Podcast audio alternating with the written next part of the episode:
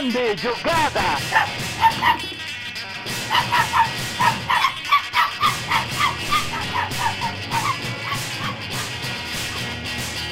Autogol! Começou! Fala galera, sejam bem-vindos a mais um Autogol, podcast sobre futebol, sobre cultura e sobre 15 motivos de por que Daniel Alves não deveria ir para mais uma Copa do Mundo. Estou aqui com o meu grande amigo Felipe Altarujo. Não. E aí, Altarujo, o que, que você acha da, dessa, dessa nossa grande polêmica?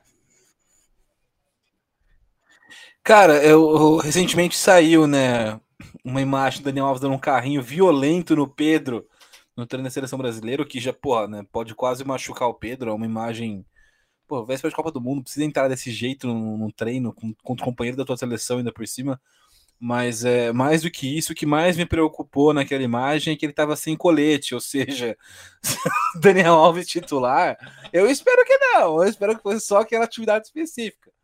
Porque normalmente no futebol quem usa o colete é o, é o reserva. E aí tava o Pedro com lá com colete, porque deve ser reserva realmente, e o Daniel Alves estava sem colete, jogando contra o Pedro. Isso é preocupante. Mas ah, eu acho que o Danilo vai começar jogando.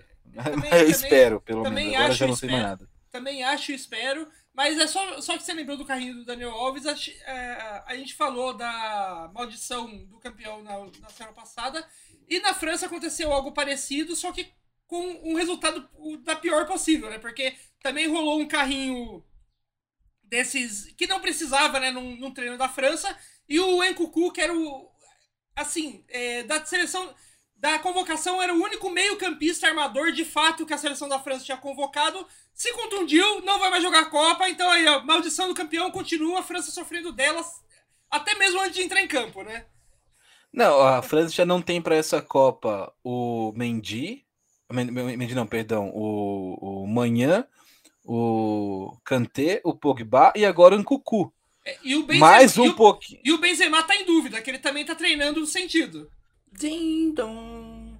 Atenção, senhores passageiros, queria informá-los que o Benzema está oficialmente fora da Copa do Mundo. A França também perdeu mais essa. Pode continuar a sua viagem. Ding dong. Ou, seja, né, e, e vale lembrar, da- daqui a pouco quem vai jogar é o Rabiot. Então daqui a pouco o Rabiot...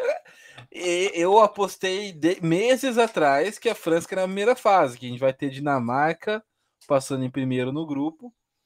Eu nem lembro quem tá mais no grupo, mas vai passar no... Ah, era a Austrália, França, Dinamarca e... Boa, não sei quem seria o último. Tunísia. Dinamarca e Tunísia passam para a próxima fase. O, o Austrália e França ficam de fora. É isso aí, mas, Mantém minha. mas essa foi só, tipo, o, o, o abre parênteses do episódio. O episódio não, a gente não vai falar de França hoje. Hoje é um episódio só sobre o Brasil, só sobre a seleção canarinho, o, o selecionado do Tite.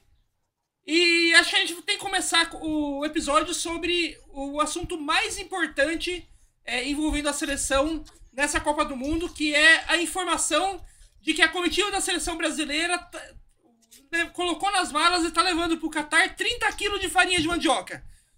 Altarujo, o que, que você Info- acha dessa informação?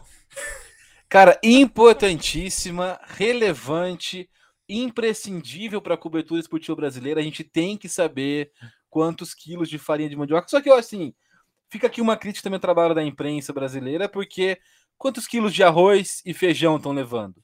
Porque não basta saber o quilo da farinha de mandioca, a gente tem que saber também qual é a proporção que eles estão colocando no prato. Eles vão colocar o feijão por cima do prato, que é o correto, por cima do arroz e no prato, ou vou colocar o feijão por baixo? Algumas informações ainda estão ocultas, a gente não tem certeza sobre o que- o está sendo feito na seleção brasileira, e esse silêncio, esse mistério, essa falta de transparência alimentar preocupa muito as vésperas da Copa, não é? É, aliás, eu tenho, tenho, que, tenho que dar uma opinião extremamente polêmica aqui, que pra mim o lugar certo do feijão é continuando dentro do saco, na dispensa, sem abrir nunca, porque não precisa de feijão na comida. Essa é a minha opinião extremamente polêmica. Eu, eu- agora eu não tenho mais orelha, porque não tem nem como bloquear você, mas eu bloquearia você. Aí eu vou ficar falando sozinho. Se eu tivesse mais uma pessoa, você estaria. Sinta-se sinta virtualmente bloqueado por causa dessa opinião. Ali- ali- Não- aliás, não é polêmica. é, É, a- aliás- absurda. Aliás, a- a- o, o- quem sabe usar o feijão de verdade é os mexicanos que, em vez de usar pra comer no arroz, eles usam pra misturar na pimenta e na carne, que daí sim fica bom. Muito bom também, muito bom também, mas, pô, comer com arroz é gostoso, porra. É, é, pelo amor de não, aí, aí, aí eu vou ter que discordar do Noia. Eu que- queria ter mais que fosse um trio ainda pra poder tirar você. Agora não, não tenho como. Me senti preso, me senti com, com a minha lib- liberdade cerceada agora. Mas beleza, né? Dá- bola pra e- frente. É, ah, vai, vai re- reclama no Twitter enquanto ainda tem Twitter, né?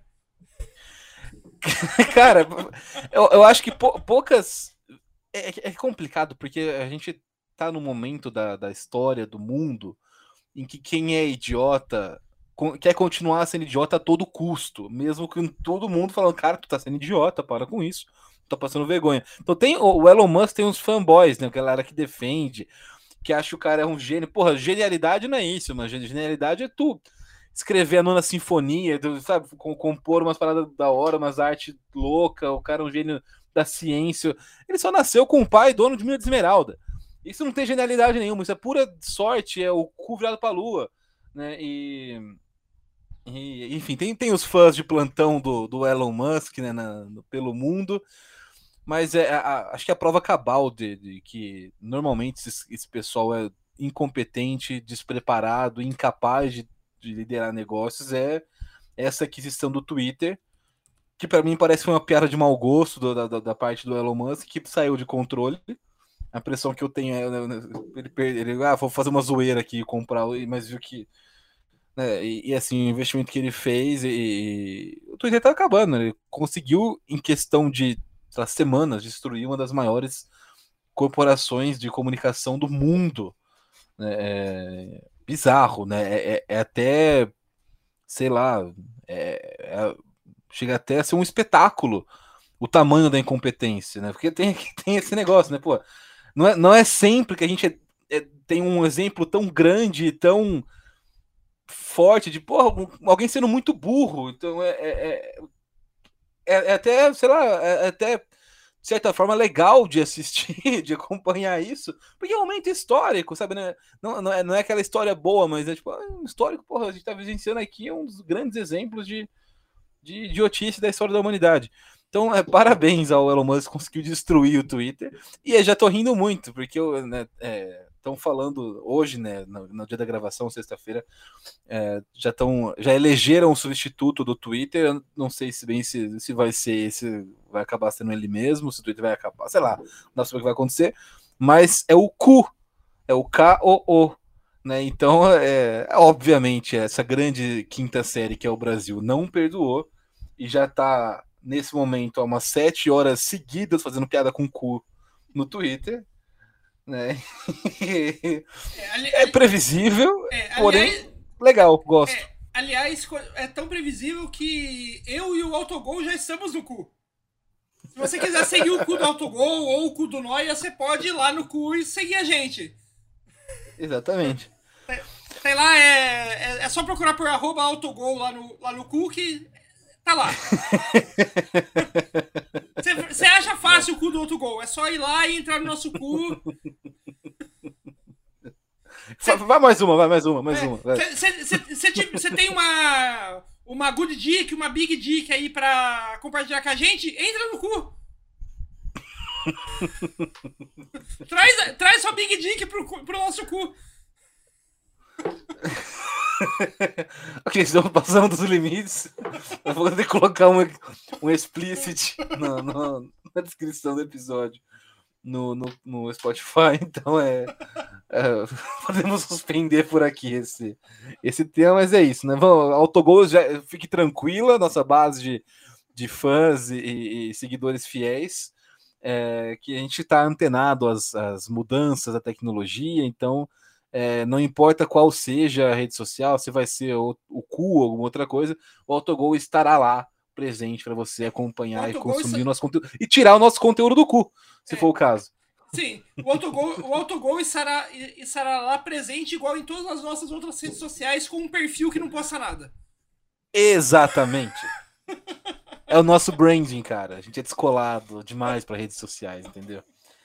O... Inclusive, falando sobre a nossa extensa base de fãs, um dos nossos integrantes dessa base de fãs, que é o, Pedro, meu cunhado, ele falou que sua explicação sobre a matéria não newtoniana está perfeita. Não, é corretíssima. Que- Então, Que, que bom que eu entendi bem, que eu entendi certo o vídeo do YouTube que eu assisti sobre isso. sim. Ou seja, o autogol mais uma vez mostrando aí que é- é- daqui a pouco eu vou chamar de futebol, cultura e química, né? É, fa- fala isso não, porque com, um podcast sobre futebol, cultura e química apresentado por Rafa Nor, o pessoal vai achar que eu vou ensinar a, fa- a fazer passar base de cocaína, a fazer metanfetamina, enrolar baseado, né? É, eu fico me perguntando pra quem chega e, e- e, sei lá, olha pro, pro nome, né, Rafael Noy, se- será que eles pensam, da onde que vem a origem? Qual será que teoria que as pessoas têm pra explicar? Mas é um negócio que o mundo nunca vai, vai, vai conhecer, tá bom, gente? Então, é um... é, Rafael Noy é o nome do cara mesmo, é isso. Isso aí, mas vamos falar de, de, de coisa boa de verdade, vamos falar do Brasil. O, Vamos, Brasil, Brasil é bom, Brasil é bom. o Brasil que, no- E- e é- que nos dá alegrias. Sim. lá, vai Não, eu, eu acho. É, o, o- a questão pra mim, acho que do- do- dessa Copa do Mundo, o Brasil é uma das seleções favoritas. A gente não tem muito como saber, porque é Ali- muito raro. Ali- Aliás, eu arriscaria dizer que não só uma das favoritas, mas a grande favorita, mais uma vez. Né, com certeza, sim, pra mim hoje ainda, né, é a grande favorita. A, gente, não- a Copa do Mundo, ela funciona assim, quem chega melhor leva. É, é assim, tanto que a gente teve três ocasiões na história em que a melhor seleção não levou, e por isso as Copas ficaram muito marcadas. Foi em 54, a Hungria era a melhor seleção e não levou. Em 74, a Holanda era a melhor seleção e não levou. Em 82, o Brasil era a melhor seleção e não levou. No resto, quem chega melhor leva. Então, é, não tem muita mu- muito para onde correr. São sete jogos no máximo. A coisa é tiro curto, é rápido, né? É, então, o, o Brasil desponta como favorito, mas né, se, a gente não sabe como vão chegar todo mundo. Baseado no retrospecto recente, na qualidade individual dos jogadores, na lesão, na preparação para a Copa, em tudo mais, o Brasil está para ir na frente em todos esses quesitos. Então, os últimos resultados do Brasil foram superiores aos adversários. O, o time do Brasil não tem, não tem uma seleção no mundo, para mim, que seja melhor do que a seleção brasileira. Então, o Brasil está entre as melhores do mundo. Não tem. é, o, o Brasil está tendo uma, uma pré-copa relativamente tranquila. Não tem lesão, não, tem, não, não teve nenhum problema com, com cortes inesperados ainda, pelo menos. Então, o Brasil é, para mim, sim, o grande favorito é, e seguido ali também pelos mesmos critérios pela Argentina. É, acho que essa é uma ótima Copa, uma, uma chance ótima para a América do Sul quebrar um pouco essa hegemonia das últimas três, quatro Copas com europeus ganhando ganhando título. Eu acho que esse é o, o grande momento para isso. Os europeus mais fortes não tão tão fortes assim. Então a, Inglaterra está muito aos trancos e barrancos, embora tenha um time individualmente interessante, uma geração muito promissora. Né? A gente sabe que além de não ir em Copa do Mundo bem, tá, tá meio mal das pernas. A França cheia de lesão, teve uma temporada horrível, resultados terríveis nos amistosos, na Liga das Nações. A mesma coisa também com a Alemanha, com a Espanha. A Bélgica até que tá bem, mas a gente não tá no auge da, físico dessa, desse time da Bélgica. Né? A grande chance para mim da Bélgica ganhar a Copa do Mundo era 2018, acabou não levando. E é, então, para mim, o Brasil e a Argentina tem aí uma grande chance de levar. E se, e, se tudo seguir a lógica, né, os dois ficarem em primeiro nos seus grupos, né, o, o, o Brasil no grupo G, a Argentina não, acho que é no grupo C, eu não lembro agora qual que é da Argentina, mas é, eles se cruzam nas semifinais. Então a semifinal seria Brasil e Argentina. Né, inclusive eu, eu, fiz uma simulaçãozinha aqui da, da minha lógica, que até registrar aqui para mim é Brasil e Argentina numa semifinal, Inglaterra e Portugal na outra. É, o que? Se o Brasil, ou seja, quem passar da Argentina é campeão. Se quem passar em Brasil e Argentina é campeão, né? Inglaterra ou Portugal na final, tô confiante. É, Ali, aliás, a gente tem que. A gente tem que é, antes de falar especificamente da seleção brasileira, já que você tocou nesse ponto, é, a gente tem aquela coisa do, do simulador da, do FIFA, né? Não o simulador da FIFA, mas o simulador do jogo FIFA, né? Que uhum. todo, todo todo ano de Copa do Mundo, sempre umas duas semanas antes de começar a Copa, eles usam o FIFA daquele ano para simular o, o, resultado da Copa do Mundo. no, em todas as últimas Copas, o simulador da FIFA tem acertado. Ele acertou a Alemanha campeã em 2014 e acertou a. Não lembro quem que foi campeã. França. Foi a França, né? A França campeã em 2018. E para para a Copa de 2022, é, esse simulador do FIFA é, deu uma final entre Brasil e Argentina com a Argentina campeã. Então, Interessante. Vamos ver mas, se mas vai... para isso, é, para isso, nos dois tem que ficar em segundo, né? Para isso acontecer, um dos dois tem que ficar em segundo colocado no grupo. Interessante esse simulador. O Brasil tem um grupo que não é, não é fácil, com Sérvia, Suíça e Camarões. Camarões são bem abaixo demais, a princípio, até onde a gente conhece. É, a Sérvia tem uma geração, para mim, mais, até mais forte que a da Suíça, que está um pouco envelhecida, mas é um grupo chatinho para jogar. E a gente tem no grupo da Argentina, Argentina, Polônia, México e Arábia Saudita, se não me É, esse daí. Então, é, Arábia Saudita talvez pior que Camarões, mas é Polônia e México são seleções também um pouquinho chatas. Não é impossível que um dos dois fique em segundo, não. Eu não apostaria em nenhum dos dois em segundo, mas não é impossível. É, e acho que vamos agora falar um pouquinho do, do que. de qual que é o time que vai representar o Brasil nessa Copa do Mundo, que apesar né, da, da, da das piadas que, de algumas é, reclamações que, que surgiram, eu, no geral, gostei bastante da convocação. Acho que foi uma convocação não só coerente, mas muito boa em vários sentidos, né? É... Sim, você, você até comentou, eu fiz um tweet falando esses dias, Noé, que o Tite é uma coisa não dá para acusar o Tite de não ser coerente, é um cara muito coerente. Você até respondeu um negócio que eu achei muito bom. É, o Tite foi coerente até demais. Não precisava ser coerente levar o Daniel Alves. Leva alguém que ele nunca chamou antes. Não tem problema. Né? às vezes podia ter um pouquinho de não coerência no, no Tite para ter alguma surpresa ali na, na hora. É, mas eu, mas no geral, eu concordo com você. Uma, uma ótima convocação. Começar aí, é só listar o, a galera convocada aí rapidão, né? Em goleiros, a gente tá levando o Alisson, o Ederson e o Everton, né? Que são os goleiros que têm acompanhado o Tite aí durante praticamente toda a, a, a campanha dele, desde, desde o começo. Os três goleiros do Tite têm sido esses mesmo e sem, sem, é, assim, sem grandes surpresas, porque são claramente os três melhores goleiros brasileiros. Sim. É, acho que em goleiros eu não mudaria nada. Não mudaria nada, porque assim, não só a coerência do Tite, que é os três goleiros que ele tá trabalhando, como, né, são. Não tem nenhum, nenhum outro goleiro que é melhor que esses três. Hoje, no futebol é, brasileiro. É, pra, pra, pra, é, pra mim, eu, eu concordo, eu acho que são esses três mesmo. É, acho que é o, é o mais coerente, é o, é, o, é o mais normal, a melhor convocação possível do Tite para essa posição. Mas eu, Felipe, levaria o Cássio em vez do Everton. Acho que eu gostaria mais de ter o Cássio ali no, como terceiro. Se é para ter uma um, um terceira opção que não vai jogar, preferia que fosse o Cássio do que fosse o Everton. Mas enfim, não é um. O Everton é uma, é uma escolha que faz muito mais sentido hoje, então, então não dá nem para criticar o Tite. Isso é só uma, sei lá, eu convocando teria levado o Cássio. É, é mas você levaria o Cássio não por critério técnico, né? Por outros critérios. Exa exatamente, é, exatamente. E porque é um cara que, pô, o Everton também, né? O Everton, qualquer um que qualquer um desses dois aí se machucar o Alisson e o Ederson, acontecer alguma coisa, os dois não jogarem alguma partida, tiver expulsos, sei lá, é, tanto o Everton quanto o Cássio corresponderia muito bem, mas é que o, o Cássio em decisão é um maluco gigantesco, né? É, então, sei lá, eu, eu, eu levaria o, o Cássio, mas o. Mas não, não dá para não dá para dizer que, que a escolha do Tite foi ruim, ou tipo, que eu, que eu tenho razão. Até eu, eu até eu acho que eu não teria razão se eu levasse o Cássio em vez do Everton. Daí, laterais, né? O, a, que acho que é a posição com mais polêmica, né? A gente está levando também quatro laterais que ele tem tra trabalhado durante uma boa parte aí do, tempo dele como, como técnico da seleção, que é o Danilo, o Alexandro, o Daniel Alves e o Alex Telles. Cara, na lateral esquerda eu concordo com, com as duas convocações. Para mim, o Guilherme Arana tem feito uma boas temporadas no Brasil, mas não é o suficiente para desbancar esses dois.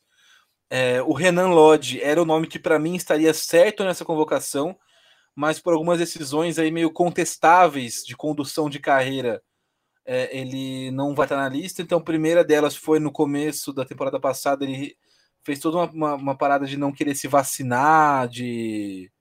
Tipo, ah, ele tava num, num, negócio meio. Ah, não queria ser obrigado a tomar vacina, não sei o quê. É, e aí ele ficou de fora dos amistosos. Né? Acho que ele perdeu muito espaço ali, porque, pô, era só tomar vacina. Então, é, acho que isso deve ter pesado um pouco na escolha do Tite, o fato de o cara preferiu não tomar vacina a jogar aqueles amistosos. Depois ele tomou vacina, pediu desculpa, falou, não, vou jogar assim, só que aí acho que já tinha, já tinha sido criado um desgaste. Aí some-se a isso o fato que ele não estava bem mais tão bem né, no Atlético de Madrid quando ele começou.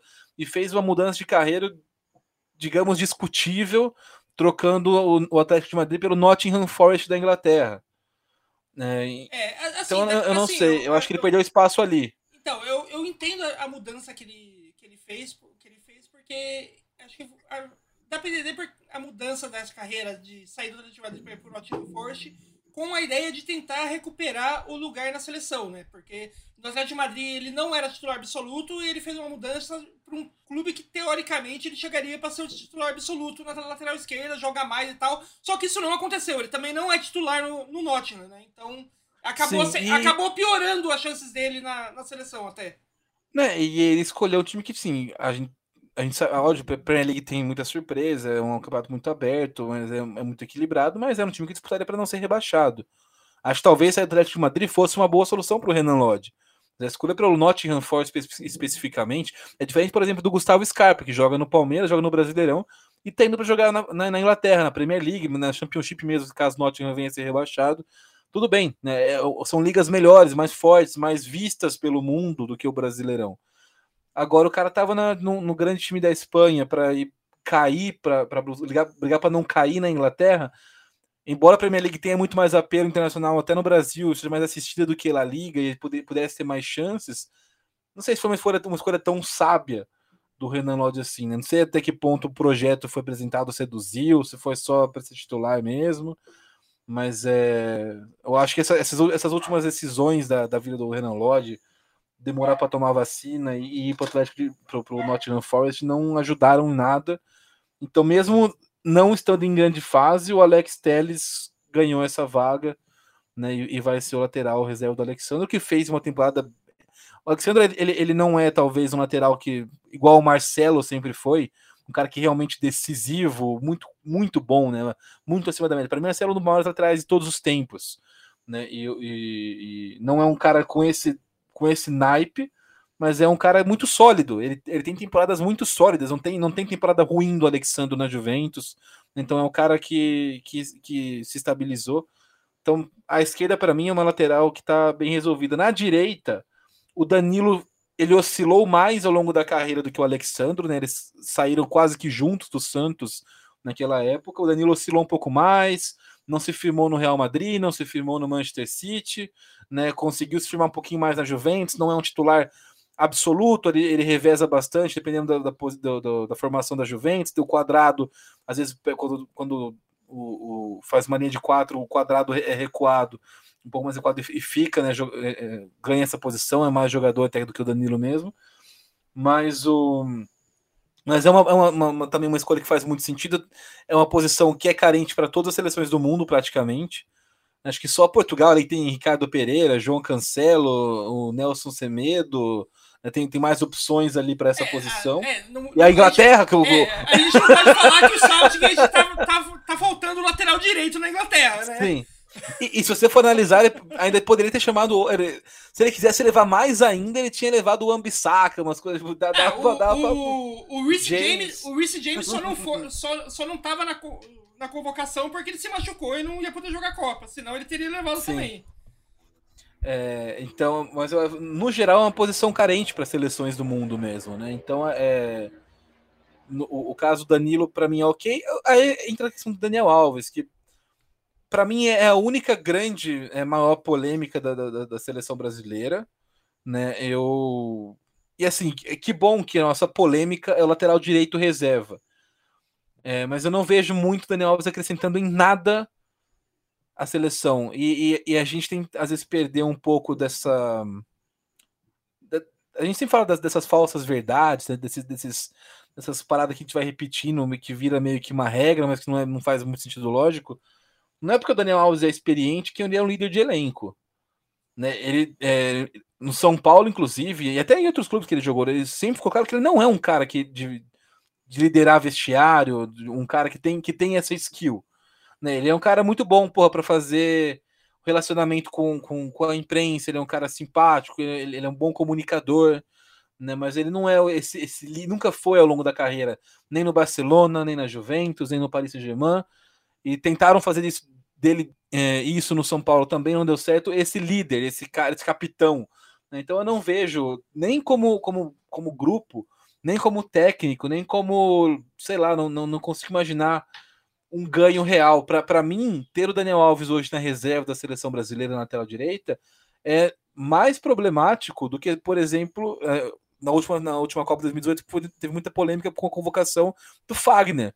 Para mim, o Fagner tinha uh, um, um, adicionava é, taticamente e tecnicamente muito mais ao grupo da seleção do que o Daniel Alves adiciona agora.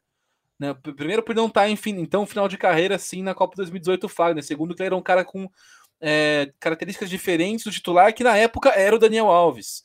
Então você tinha ali uma possibilidade de fazer uma variação tática, mudar um pouco do perfil do lateral, alguém o, o Fagner com jogo mais físico. Hoje a gente não, não vejo. Né? Para mim, o, o, óbvio que o Daniel Alves é um cara diferente em estilo de jogo do Danilo, mas ele tá tão. Não, não, não, não é mais. Tá, tá tão distante do auge técnico físico dele que não dá nem para levar isso como consideração.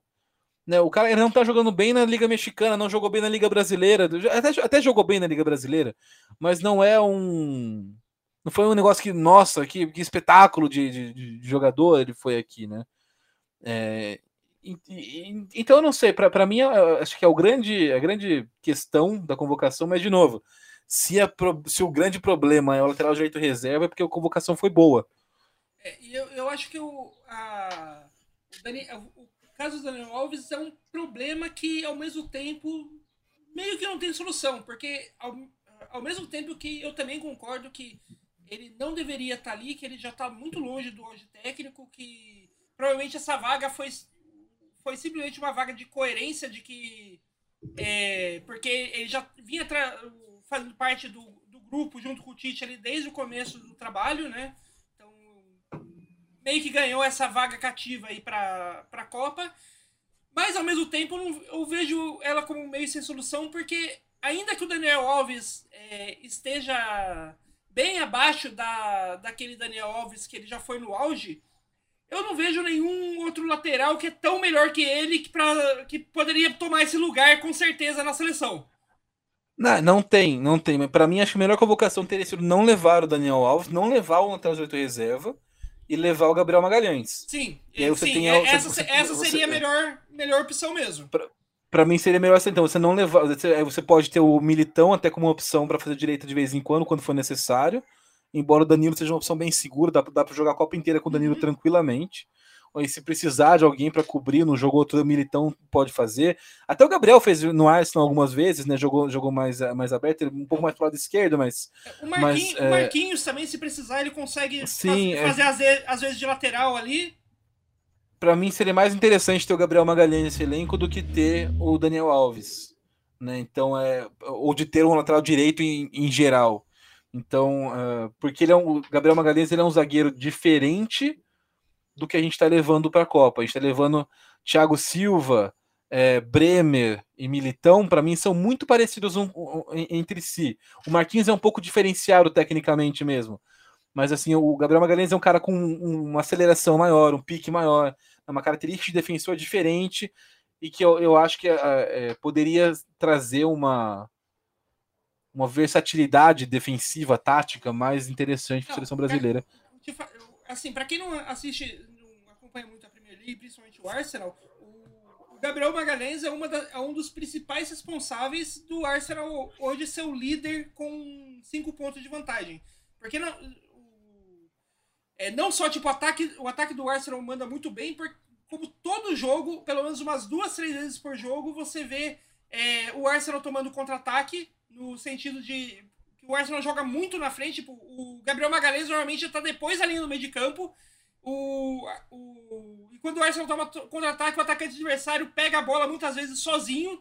É, não tem ninguém na frente dele, tem só o goleiro. Daqueles e a hora, que, é, e a hora que ele gol. E é, é, ele o gol, mas a hora que ele chega, que ele chega na, na área ali na região para concluir, o Magalhães já, já alcançou ele, já tá na frente, já deu o bote, já, já começou a armar um novo ataque.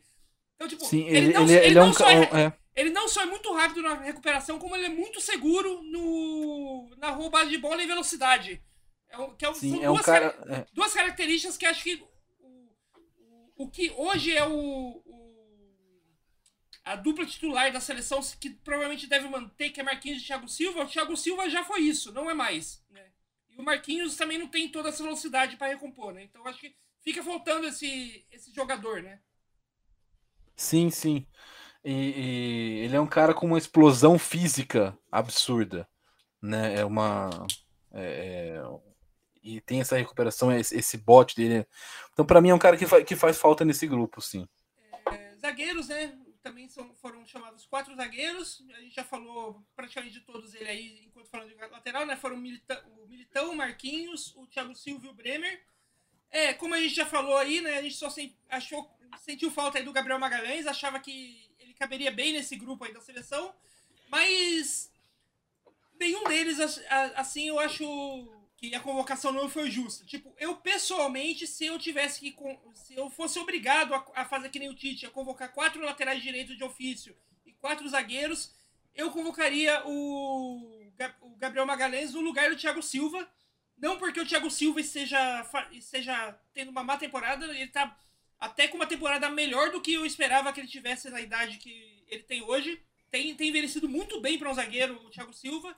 Mas o, aquilo que a gente já falou, né? o Gabriel Magalhães traz algo que nenhum desses quatro, desses quatro zagueiros tem na seleção hoje, né?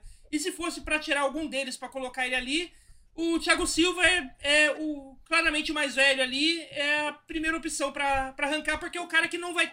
que vai ser realmente a última Copa do Mundo dele. Ele não vai estar tá no, no, grupo daqui a quatro anos. Ele provavelmente já vai ter aposentado daqui a quatro anos até. Sim, mas acho que é, também acho que não aconteceria porque ele até deve se titular na Copa. Ele, ao contrário do Daniel Alves, inclusive, traz esse aspecto tipo de liderança. Ele é um cara experiente e ele é um líder de grupo desde jovem. Né? Ele é um cara que tem essa, essa, essa característica. Então, é, é nesse sentido, ele, ele, de fato traz, agrega alguma coisa ao elenco e faz muito mais sentido que o Daniel está lá.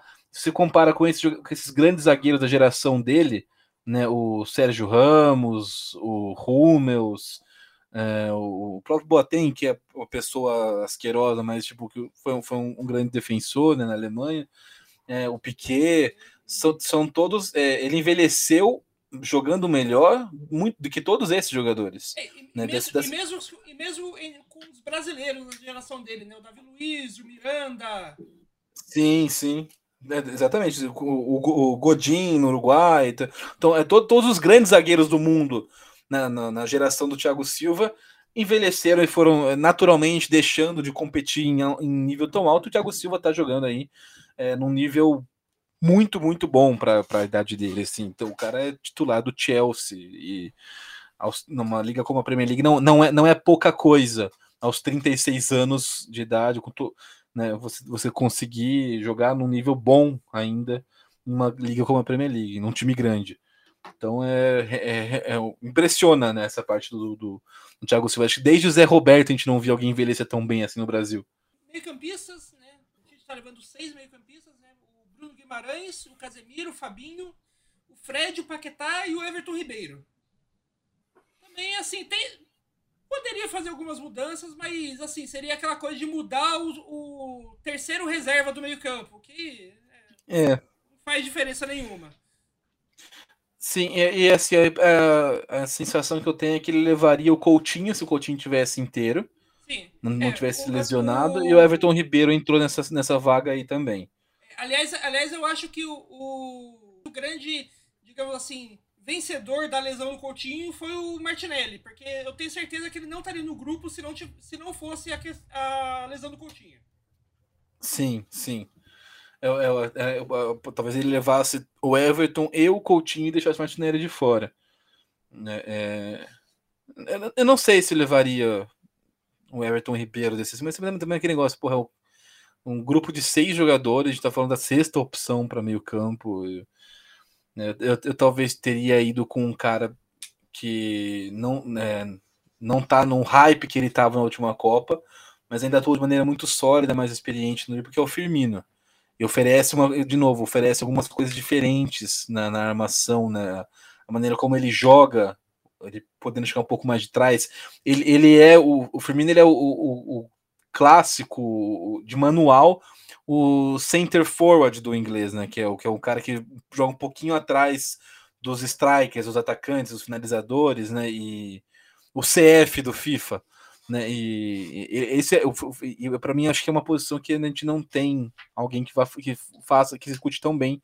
Uma posição importante, até quando você tem é, equipes da Europa jogando em linha de, defensiva de 5, ter um cara com essa característica, como o Firmino, de pisar tanto dentro quanto fora da área, pode ser interessante. Mas também, de novo, é aquele negócio, é um cara que é a sexta opção para meio de campo, então não, não é um negócio que. É, assim, Meu talvez, Deus. Tal, o, talvez o Firmino, por causa até da, da experiência que ele tem e tal, mas se quisesse tipo, apostar no momento do no jogador que tá num momento bom, que pode fazer essa posição, eu apostaria mais o Joelinton. Que acho que a, atualmente ele tá no momento melhor que o Firmino, ainda que o Firmino tenha mais experiência com seleção, com competições internacionais e tal. E os dois fazem basicamente a mesma função, né? O Joelinton, assim como o Firmino, também era um cara que jogou muito tempo como centroavante e hoje joga mais como um armador do, do, do time, né? E o Matheus Cunha faz um pouquinho bem isso, mas não tão bem quanto esses dois. Sim. É, também ficou de fora. É, daí falando de atacantes, né? Atacantes, acho que é uma grande lista de atacantes aí. A gente tem o Neymar, o Vini Júnior, o Anthony, o Rodrigo, o Rafinha, o Richardson, Pedro, Gabriel Jesus e Gabriel Martinelli. É, a grande polêmica dos atacantes é como o Tite não convocou o, o Gabriel. O Gabigol, né? Mas assim, o Gabigol não, é, o Gabigol não, não, não, é talvez no lugar do o Gabigol talvez é, ele talvez não, ele é melhor que o Pedro. Só que é aquela coisa, né? Tipo, o Pedro, ele foi convocado porque ele dá uma opção diferente pro tipo de centroavante. O Gabigol é literalmente mes o mesmo tipo de opção que o Gabriel Jesus e que o Richarlison, só que pior que os dois. Pra que levar um terceiro, um terceiro atacante que vai ser exatamente igual? Que o Pedro, pelo menos, dá uma opção de, de você mudar o estilo de jogo, né? O Gabriel Jesus provavelmente vai ser o titular. Se o Gabriel Jesus é, se machuca, entra o Richardson pro time jogar do mesmo jeito. Se o Tite quiser mudar o, o, o tipo como o, o, jeito como o ataque se comporta, ele pode colocar o Pedro ali. É isso, normal, né? Nada, nada absurdo. Sim. Não acho absurdo o Gabigol não ter ido pra, pra Copa. Como... Não, ele, muito gente... longe. Pra, pra, pra, eu ficaria, acharia absurdo se ele fosse pra Copa, porque a gente tá falando aqui de algumas opções que ficaram de fora. A gente falou do Firmino, falou do Matheus Cunha, do Joel, então são todos os jogadores que seriam mais, mais interessantes de ter no elenco do que o Gabigol. Né? É, então, é, pô, legal, o Gabigol é um cara decisivo aqui no Brasil, na América do Sul, mas não é um. Não é um cara para jogar Copa do Mundo, a gente tá falando de um nível diferente de jogador. E ele ainda. Tal, talvez fosse com outras opções em outras gerações né, do Brasil, nessa daqui que a gente tem o Jesus, tem o Richardson no auge físico e técnico deles, não faz sentido nenhum né, é, pensar em Gabigol para essas vagas. Se fosse, poderia até tirar o Pedro para colocar o Gabigol, mas aí eu, eu, concordo com você que o Pedro oferece alternativas mais interessantes de variação do que o Gabigol. Então, para mim, não tem também o que discutir nesse, é, no, no, ataque, não. É, papo sobre o Gabigol me lembra muito é, um papo que tá rolando com na seleção argentina com o, o Germancano, que é a, imprensa, principalmente a imprensa internacional, fi, criando uma polêmica, entre aspas, do tipo, nossa, que absurdo, o cara é o maior goleador é, do ano, né? Tipo, porque o Germancano, acho, ele fechou a temporada como o maior goleador do, do ano de 2022 em todas as ligas. É, ele é o, é o maior goleador do, de todas as ligas do mundo, em quantidade de gol geral que ele fez durante esse ano, né? E daí criou-se a polêmica de, nossa, que absurdo, o maior goleador do ano é, não vai pra Copa. Mas assim, quem do ataque da, da, daquela lista de atacante Argentina o Germancano derruba? Ele não é melhor que o Álvares, ele não é melhor que o, uma, uma opção melhor que o, o Lautaro Martinez, ele não é uma opção melhor que o Messi, ele não é uma opção melhor que o Di Maria. Tipo, Ok, ele é o maior goleador do mundo, mas quem que ele derruba? Exato, isso me lembra muito, o brasileiro deve lembrar, talvez não sei quem lembra, do Afonso Alves, atacante do, do, do, Brasil, que o Cuca levou algumas vezes, que o, o cara era o maior artilheiro do mundo na época. Ele jogava no time da Holanda, o Afonso Alves. Chegou a fazer sete gols no único jogo.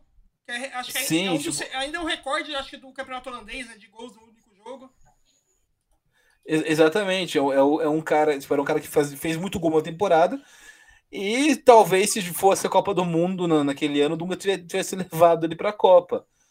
É, mas é, não é um cara para jogar a Copa do Mundo. Tipo assim, o, o, número de gols frio não é uma estatística. O Cano fez muitos gols numa liga é, de futebol que não está no, no, no, na, na, terceira prateleira se comparar com outras ligas do mundo. Então é, é, uma, é uma tristeza constatar isso, mas é verdade, não tem o que fazer. Você pega os atacantes né, convocados pela, pelo, pelo Scaloni, é o Di Maria, você falou, o Messi, o Álvares, o Dybala, o Gonzalez, a Fiorentina e o Correia Inter de Milão, não faz sentido. Não, não, tem, não, tem, não tem espaço para o Cano mesmo ali. Não, o cara que assim, nem que o Cano não, não tenha. Tá, assim, ah, talvez o Cano tivesse, esteja jogando um futebol melhor do que o Gonzalez, não sei, tal, talvez pudesse haver uma discussão quanto a isso. Mas assim, o Cano é um cara que a gente foi descobrir, que o mundo foi descobrir dois anos atrás. Né, que, que até então ninguém, ninguém conhecia. Tipo, a gente tá falando de jogadores com pouco potencial, já em, em, testados em ligas mais competitivas, mais duras. Então, é, então para mim é ainda mais sem sentido do que a, a, do Gabigol. Sobre, sobre o time que vai entrar na estreia, né? Eu já tinha falado na época que, que, essa, que essa escalação saiu, né? É, e a, a galera tava muito perguntando, tipo, nossa, mas quem que é o. Meio que quem que é o armador desse time, né? Porque o único meio armador que a gente tem ali na, nessa convocação é o Paquetá, que tem feito bons jogos é, nos últimos anos, mas na seleção ainda não teve ainda, tipo, aquela coisa de, nossa, é o, esse é o, o armador da seleção, esse é o, o novozinho, o novo Raí, né? Tipo, não, não mostrou isso ainda na seleção. E o Everton Ribeiro, que a gente sabe, né, que é um. Até, a, até no Flamengo ele é meio que tipo uma opção. Ele não é o super titular, o primeiro, o primeiro armador do time, que é o Arrascaeta, né? Que faz esse, esse papel no Flamengo. E, mas, mas, mas ah, já, tinha, já tinha comentado com você nessa época que é, o nosso. O, que nessa, nessa seleção eu via que o, o, Neymar ia ser o nosso armador. Ia ser o 10, né? Ia ser o cara que, que, que leva a. pega a bola no meio de campo para armar jogadas. E nos primeiros treinos que o Tite tem, tem feito lá no, lá no campo da Juventus, né, antes de ir pro Qatar, é, no, no, caso da Juventus de Turim, não na Juventus da Moca. A seleção brasileira não tô treinando. O que é uma pena. O que é, é. O, que é, o que é uma pena. O que é uma pena. Se treinasse na Copa, o ex era na, na Moca, o ex era garantido.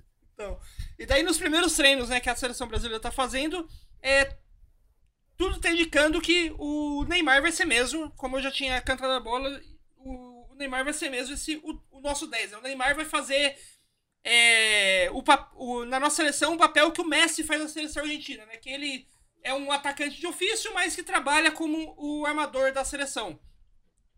E tudo indica que, que o, o, time titular né, da, do Brasil, pelo menos o ataque titular do Brasil, é, já na estreia da Copa, vai ser é, Neymar vindo de trás, né, como o camisa 10, o armador do time. Rafinha na direita, Vini Júnior na esquerda e Gabriel Jesus no, no centro, no comando do ataque. E assim, eu acho um ótimo time. Se, se for isso mesmo, é um, é um time do, que joga de um jeito que eu gosto de ver. Sim, é um time. Eu gosto muito, Noia, e que até comparar com a, com a, convocação de 2018 em alguns aspectos, porque é, você está falando sobre a, o, o, esse armador. Também acho que esse papel vai caber muito ao Neymar agora, né? E, e não só taticamente, mas assim, ele é o cara mais criativo desse, desse elenco. É, mas, mas não só isso, né? A, posição, essa posição de amadores, os, os, exemplos que você citou, né? O Zinho, o Raí, né? o, o Gesso em 70, tipo, é, esse tipo de jogador, essa posição, né? Essa função tática é a que mais sofreu alterações nesses últimos anos com essa revolução tática que o futebol tem enfrentado. Né? Então é uma posição que não, hoje em dia a gente não tem mais um cara é, não tem tanto espaço nos, nos grandes times para um jogador que não vá que vá atuar entre linhas. É, tentando explicar um pouquinho né, de maneira mais, mais simples. Né? Hoje o, o espaço é muito reduzido num campo de futebol. Né? É, essa, essa é uma das grandes coisas que fazem, que sentem os jogadores do Brasil né, quando vão para a Europa e não dão certo. Então, aqui no futebol brasileiro, a gente tá, já está evoluindo muito, né, em comparação com sabe, 2017, 2018. O futebol brasileiro, né, o Brasileirão, os times daqui já tem uma, uma, uma, mostra uma evolução tática muito acentuada. Ainda tem muito, um caminho longuíssimo para percorrer, porque a gente ficou muito tempo atrasado. Mas aqui a gente joga com muito espaço. A gente tem os caras que, mesmo que não sejam rápidos ou muito habilidosos, eles têm espaço para criar e dar tapa, distribuir a bola. Antes você tinha mais espaço no futebol mundial de maneira geral. E aí, quando você muda a maneira dos times atuarem, a evolução do jogo de posição, principalmente, que é a, a, a escola que o Guardiola segue, mas também é, é, o, o, jogo de o jogo apoiado, que é uma escola mais próxima do Liverpool, todas elas hoje trabalham com redução de espaço para o adversário jogar. Então, alguma, alguma, alguns caras é, que têm as características que seriam esse, esse 10, esse, esse armador clássico, acabaram perdendo espaço. Então, para mim, um cara que, ter, que, se não houvesse as transformações no futebol mundial, seria um, uma potência futebolística, era o Ganso. O Ganso era um cara que, pô, seria esse, esse jogador, assim, para um dos 10 históricos, assim, do, do, do, do Brasil. Mas, é, e, e, e, embora ele tenha conseguido atuar melhor no, com o Diniz no Fluminense, achou uma posição melhor, esse, esse tipo de jogador, ele sem, historicamente ele atua entre as linhas. Então você tem a, a linha de marcação, né, primeira linha de defesa do, do time, tem a linha de meio de campo, a linha de ataque. Vamos colocar em termos bem, bem, bem básicos. E esses caras que distribuem as jogadas sempre atuaram entre linhas, e esse espaço entre linha não existe mais. Só tem um jogador no mundo hoje que, é, que joga entre linhas, que é o Messi, porque ele tem condições é, técnicas né, de, de, habilidade, de drible, de rapidez de raciocínio, muito, muito, muito acima do normal. Então ele é um cara que consegue ainda jogar entre linha e desequilibrar jogando entre linha. Né? Em outros times é mais, é mais importante hoje você ter jogadores incisivos, um em cada ponta, que consigam carregar a bola e, e deixar o jogo aberto para tentar abrir um pouquinho desse espaço dentro da área do que ter esse meio armador. E aí, nesse sentido, depois toda essa, toda essa volta, para dizer que nesse sentido, se você compara a convocação de hoje do Brasil, é muito superior e eu vejo com muito mais chance de sucesso que 2018, que não foi uma convocação ruim pelas peças que tinha naquele momento. Mas o Brasil, por ter esse, esse atraso né, na, na para evoluir taticamente, também teve um atraso para formar jogadores com esses novos princípios táticos. Hoje a gente vê é, pontas que a gente não tinha na última Copa. Então, na última Copa, né, pensando em jogadores de ataque, o Tite tinha à disposição o William, Douglas Costa, Roberto Firmino, Gabriel Jesus, Neymar e Tyson. Tanto o William quanto o Douglas Costa, quanto o Tyson e o Neymar, o Neymar, o Neymar até um pouco menos, são caras que jogavam abertos né, pelas pontas no ataque, mas que não, tinham, não conseguiam, é, não tinham a, a, a imposição física de velocidade e a explosão né, que a gente estava falando, que tem o Anthony, que tem o, Rod o Rodrigo, o Vini Júnior, o Martinelli. Então são caras que podem sustentar esse ataque pelos lados muito bem e abrir espaço para esse cara que é o Neymar chegar, chegar pelo meio, para os nossos meio-campistas hoje, o, o Paquetá principalmente chega muito à área, chega com qualidade. Né, para o Richardson, para o Gabriel Jesus, então faltava um pouco desse de, do, é, que a gente chama de amplitude né, nessa linguagem técnica de, de, de do tatiquês que eles falam do futebol, mas nada mais é que seu time ser largo, né? Tipo, tá, tá bem aberto de uma lateral a outra. Então a gente não tinha essa amplitude, essa abertura com o William e Douglas Costa, e não tinha opções para eles nos bancos, é, no, no, banco da seleção brasileira. E hoje a gente tem é, duplas titulares e reserva, e mais ainda, pra, a gente tem uma, uma possibilidade, é, é, lá, inúmeras possibilidades de compor esse ataque. Então a gente tem, eu, eu falei do Anthony Martinelli, o Rodrigo e o Vinicius, esqueci o Rafinha ainda, que talvez seja um dos caras também com maior potencial de drible, de carregar, de, de avançar em velocidade, de dar essa, essa amplitude para o time do Brasil. Então, é, taticamente, o Brasil chega muito mais evoluído, muito mais preparado, com opções muito mais interessantes do que na última Copa. Né? É, e acho que, é mesmo, uma, uma... acho que mesmo no meio campo que você falou, tipo, da, da evolução da, da tática, né, que meio que extinguiu os camisa 10, não quer dizer que os, os camisa 10 simplesmente sumiram. O que, o que aconteceu com essa evolução tática é que os, os, muitos jogadores que antigamente acabariam virando camisas 10, hoje trabalham com como que a gente chama do o 8, né? Aquele cara que é o meio, o meio campista que, tra que, trabalha, que trabalha um pouco mais a, a, afastado e que usa aquela inteligência e a qualidade do, do, e a qualidade que ele tem é de encontrar espaços para começar a jogada de ataque já desde a defesa e é, a inteligência dele de que ele que normalmente esses jogadores que eram camisa 10 eles são muito inteligentes não só em entender o jogo mas em visualizar né aquilo que está acontecendo. E daí usa essa visualização não só para é, é, usam hoje essa visão não só para é, começar as jogadas é, que, que vão de ataque mas também para arrumar o setor defensivo para é, diminuir a chance do adversário pegar a defesa toda bagunçada porque não, não tem ninguém.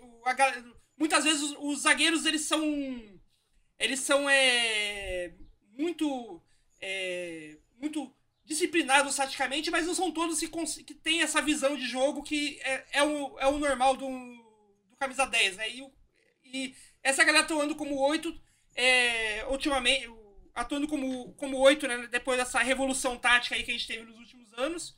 E a gente vê esse típico camisa 8 muito mais nessa escalação do que a gente teve, tinha na escalação de 2018. Em 2018 a gente tinha um monte de volante que era um volante, aquele volante clássico, o volante pegador de marcação, mas que ele não ajudava no, no na composição do ataque, né? E hoje, você, e hoje a gente tem a seleção com a gente tem uma, uma convocação com caras como Bruno Guimarães e o Fred que são claramente é, jogadores que seriam um camisa 10 é, nos anos 90. Eles não jogariam como volantes, eles seriam armadores, porque eles têm uma visão que até, até não tanto tempo atrás era, é, era o tipo de coisa que quando você mostrava na escolinha, você já era colocado como um meio-campista armador 10 clássico. E mesmo o, os zagueiros, é, os, os, zagueiros não, os volantes mais volantes que a gente tem aí nessa escalação, que é o, o Casemiro e o Fabinho, nenhum deles é perna de pau, assim, é aquele cara que só rouba a bola e depois perde quando na hora de, de, de passar a bola para frente. Eles também, eles não têm a mesma visão de jogo que o, o Bruno Guimarães e, e, o Fred possuem, mas eles conseguem é, sair, ver os, enxergar o jogo de modo a não perder a bola, sair com qualidade, a também ajudar começando no ataque. Então, tipo, esse grupo do Brasil tá muito mais, é, digamos assim, muito mais moderno do que as outras é, convocações que a gente teve da seleção, né? É, dá pra ver, final, acho que pela primeira vez em muito tempo, a gente vê um, um, um grupo, né, que, que você olha para aqui, olha para as peças e fala: esse grupo joga de igual para igual com qualquer uma das grandes potências de clube do mundo.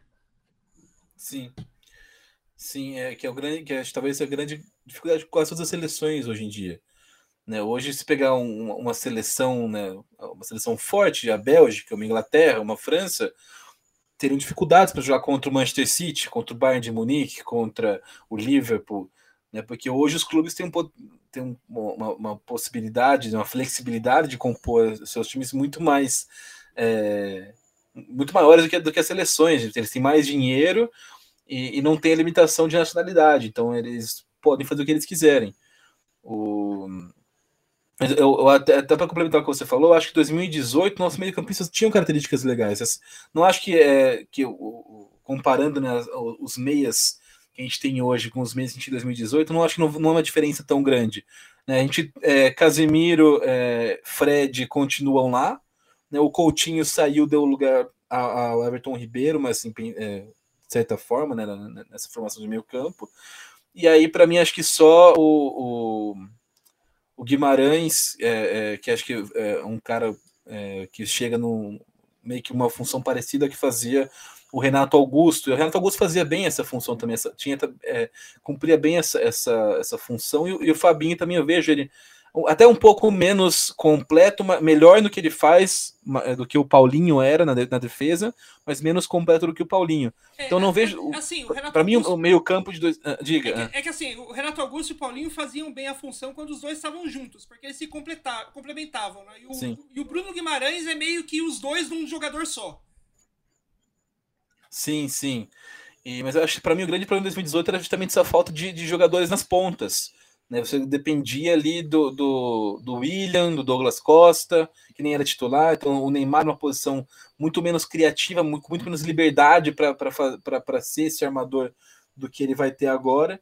Né? Então, é, é, quando você olha para nossa variedade de pontas hoje, é loucura, cara. Martinelli, Anthony, Vini Júnior, Rodrigo, Rafinha, é, são todos jovens, rápidos, fortes, habilidosos, com potencial. Se precisar, o Demar pode fazer também. Se precisar, até o Jesus faz. Se precisar, o, o, o próprio Richardson fez é, algumas vezes no Everton. É, só, né? só, é... Só, o Pedro, só, o Pedro, que não joga de ponta ali do, é, Exato. Então, é, é um time com uma, que tem uma, uma, um potencial de movimentação muito grande.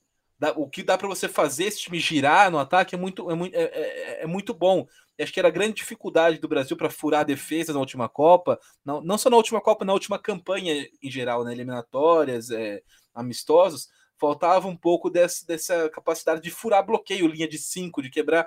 Eu, eu acho que o, hoje a gente tem essa, essa versatilidade maior, a gente tem jogadores que se movimentam, que vão carregar a bola, tem habilidade. Então eu vejo o Brasil bem bem forte mesmo, melhor do que 2018, que já estava bem, já era uma das melhores seleções da Copa 2018 é, para mim, hoje é a melhor seleção em, em, coletivo, em individual, em técnico, em tático. Para mim, hoje o Brasil chega né, como grande favorito para a Copa do Mundo. É óbvio que Copa, como a gente falou, é um tiro curto, pode não ganhar, mas se não ganhar não é porque pipocou, porque é o fim do mundo, porque é, a geração é ruim, não é. É o melhor time que tem. Talvez é, a gente sabe, Copa do Mundo é Copa, né? É loucura. Né? É, e então, sei lá, acho que, acho, acho que é, é, vai ser legal acompanhar o Brasil. É uma pena que essa Copa tá um pouco flopada por ser no Catar, por ser, né, inclusive a, hoje, né, a gente vê acontecendo vários problemas organizacionais na Copa do Catar. Então, hoje, o Catar voltou atrás na decisão de liberar bebida, cerveja né, na, nos arredores dos estádios. Então, na, no perímetro do estádio não pode ter cerveja, o que está causando uma grande dor de cabeça para a FIFA, que tem um contrato milionário com a Budweiser, patrocinador oficial do evento. Né? É... Então, é, é assim, é, é uma Copa que no geral tá, tá, tá sendo meio esquisita, não, não tem tanta. A gente não vê tanto clima de Copa, né? A gente falou isso um pouco no último episódio, mas é, é acho que o Brasil chega forte e vai ser legal de acompanhar o Brasil, mesmo nessa Copa potencialmente flopada aí. Não flopada, mas mais flopada que normal, dá para dizer, velho. Uhum. E vamos lá, expectativa pro primeiro jogo da seleção, primeiro estreia é, dia 24 contra a Sérvia. Acho que Cara, para é, pra mim é o jogo mais difícil. É, pra, vitória, mas para mim é o jogo mais difícil a primeira fase. É, é, é, pra mim, a Sérvia, é, é, pra mim, a favorita a classificar no grupo junto com o Brasil. Né? A Suíça não, não é tão pior do que a Sérvia, não vai ser fácil também, mas acho que a, a Sérvia tá no, no, que a gente fala. A gente fala, comentou que na última Copa né, a, a, a Bélgica estava no seu auge físico-técnico. Hoje, quem passa por esse momento é a Sérvia. Óbvio que não tem jogadores tão diferenciados quanto a Bélgica tem e tinha naquela Copa. Mas assim, essa é, é o auge da geração, da geração da Sérvia, né? Então é, é para mim, o, o, tem uns caras ali, pô, o, Kostic jogando bem, Milinkovic Savic, né, é, o Mitrovic tá, finalmente desencantou na Premier League, tá, né, ele sempre batia, o Fulham caía porque o Fulham não tinha estabilidade, tem o Jovic jogando bem de novo na, na, na, na Liga Italiana, o Vlahovic é uma grande, uma, uma grande promessa para essa geração da, da, da Sérvia, então acho que é, para mim é, o, é o, a seleção favorita a passar de fase, mas não é, meu Deus, né? Muito melhor do que a Suíça. É. é eu, é. eu, acho, eu acho que o jogo mais difícil da seleção vai ser contra a Suíça, vai passar Brasil e Suíça, porque é, eu, eu, não, eu, eu não acredito muito na Sérvia, porque eu vejo a, a Suíça um time mais equilibrado do que a Sérvia. É, a Suíça não tem nomes tão bons quanto a, a Sérvia, Kostic é melhor do que qualquer jogador que a gente tem na Suíça. Hoje o Milinkovic Savic é melhor também do que qualquer meio-campista da Suíça. Mas a, a Sérvia ela tem um ataque muito, é, digamos assim, bombado. e uma defesa mais goleiro que deixa totalmente a desejar. E a Suíça é mais equilibrada nesse sentido. Você tem um, uns atacantes ok, uns meio-campistas ok, uns, uns, zagueiros ok e um goleiro muito bom no Sommer. Sim. Então, tanto, tanto o Sommer quanto os reservas dele, né, o Colbel, todos são ótimos goleiros. Goleiros muito bons, muito melhores do que qualquer goleiro da seleção é, sérvia. Por isso eu acho que, é, que eu, eu gosto da Sérvia, mas eu acho que mais uma vez a, a Sérvia vai cair no, vai, é, cair no azar de, de, de ter caído num grupo, entre muitas aspas, da morte, junto com que vier da morte para ela, junto com, o, junto com o Brasil, né, Suíça, Camarões, outros bons times. Que assim como no, no assim como no, no ano passado, é, assim, no ano passado não, na Copa passada, né, a Sérvia vai vir com, com boas esperanças, mas acho que vai deixar meio a desejar por causa dessa falta de equilíbrio que tem no, na seleção. É, eu, acho que vai inverter em relação à última Copa. Na última Copa, a Suíça estava no auge a Sérvia estava envelhecida, com alguns jogadores jovens aparecendo, começando a aparecer. E agora eu acho o contrário. A, a Suíça chegou uma geração envelhecida, com alguns, alguns jovens potenciais da próxima Copa, que não estão no auge deles ainda, e a Sérvia é a seleção mais madura, então eu apostaria mais na Sérvia para essa, essa classificação. Camarões, eu acho que o, vai, ser, vai ser o terceiro jogo do Brasil, né? eu acho que é, um, o, é o time mais. É, com menos expectativa para passar nesse grupo. É um time é, que uma, uma, um, estão numa entre safra, tiveram uma, uma, geração muito boa, né? É, algumas copas atrás. Agora esses caras já estão um pouco mais velhos, né? Acho que o, talvez o grande jogador de linha do Cama, de, de Camarões seja o, o do Napoli, o Anguissa, o Zambanguissa, mas é, acho que não em qualidade individual está bem abaixo do, dos outros. Né? Do, o, o Chupomoting, o atacante deles, tá, tem feito gol no Bayern. Eu acho que vai meter uns gols na Copa. Na Copa é, é, acho que é, Camarões não vai sair zerado para mim na primeira fase. E aí, se é, Suíça ou Sérvia tropeçarem contra Camarões, também pode ser aquele, aquele joguinho que, que desempata, sabe? Que, que, que, que elimina. Então, talvez o Camarões seja um bom termômetro para esse grupo. Né? E para mim o grande jogador do Camarões é o goleiro, mas ele não vai conseguir fazer milagre sozinho, né? O que é o Onaná, goleiro da Inter de Milão. O... É, é, você falou que Camarões... na linha na linha é uma geração mais fraca. É. é. você falou que Camarões não tem muita expectativa. Falar isso pro Eto'o que, que já declarou que ele acha que Camarões vai ser o campeão da Copa.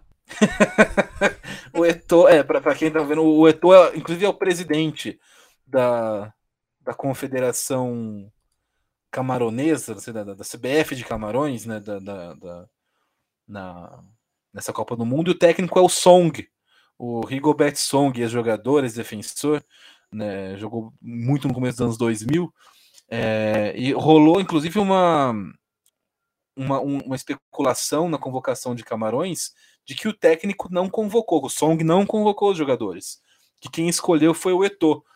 É, isso vem no, no, porque no vídeo de, de, de convocação, né, o, o Song estava lendo os nomes da lista e parecia tá, ter dificuldades, até errou a pronúncia de um dos jogadores, do, do, do Maru, né, que, é, que, é, um atacante que joga no futebol local, ele não sabia pronunciar o nome do, do, do, do cara corretamente, e também a maneira como ele leu a lista, meio tipo quando você, se você escreve uma parada depois você vai ler, você não, não gagueja lendo um texto que você escreveu, né? Ele tava meio. Então isso, isso gerou uma suspeita entre jornalistas camaroneses de que é, quem convocou não foi o técnico. Ele não só não convocou, como descobriu meio que na hora que ele estava lendo ali quem que ia para a Copa. É, vamos ver. Né? É, se, você, se, você, se você procurar o vídeo no YouTube, você vai ver que realmente é meio esquisita a convocação, né? Não, não, não, não é feito com uma convicção. Às vezes o Song é um cara tímido, não sei, mas é, é isso, isso levantou suspeitas. Aquela, aquela coisa além do meio. Seria tipo o Tite lendo uma, a, a convocação, tipo lateral, Danilo, Daniel Alves, tá, né? Não, eu falo assim, é Lucas Paqueta, né? Tipo, é mais ou menos assim, tipo, assim, parece que o cara nunca viu o nome antes e de repente ele tá lá na, na lista que ele tá convocando. Mas enfim, é, veja o vídeo e tire suas próprias conclusões, você que está ouvindo a gente. Mas o. o a, a, acompanhar, porque, né, é, embora seja um ídolo no futebol, é, o Eto'o não. Não sei se dá gente. É, com todas essa, essas, essas, especulações, o fato dele considerar Camarões favorito a título da Copa do Mundo, é, não sei se dá para levar muito a sério, né, do, de um dirigente. Pô, é, memes à parte, né, piadas à parte, pô, é, não dá o cara achar que ele vai ser campeão da Copa, né? Então. é, eu, eu, se fosse jogador de Camarões, estaria preocupado, porra. Tô na seleção de Camarões, tentando passar de fase. O cara tá falando que a gente vai ser campeão. Né? Calma lá, segura suas expectativas aí, brother. Eto'o deve tá, estar tá achando que ainda é aquela geração de ouro que ele era quando ele estava no auge da carreira, que Camarões tinha um time realmente muito forte. Sim, é, não, não é mais, não é mais. é, e o que não é mais também é o autogol que tá acabando por aqui. Semana que vem, já falando do, do jogo de Brasil Sérvia, né? Esse jogo aí, a gente já vai ter visto o jogo. A gente promete que vai Exatamente. assistir esse jogo, viu? A gente promete pra vocês que vai assistir esse vamos, jogo. Vamos assistir, vamos assistir. Brasil e Sérvia. Qual é a Copa do Mundo? Vou assistir até Equador e Senegal, vou assistir Brasil e Sérvia, pô. Equador e Senegal, não, Equador e Catar. É, sim. é isso aí, galera. Um beijo e até a próxima. Abraço.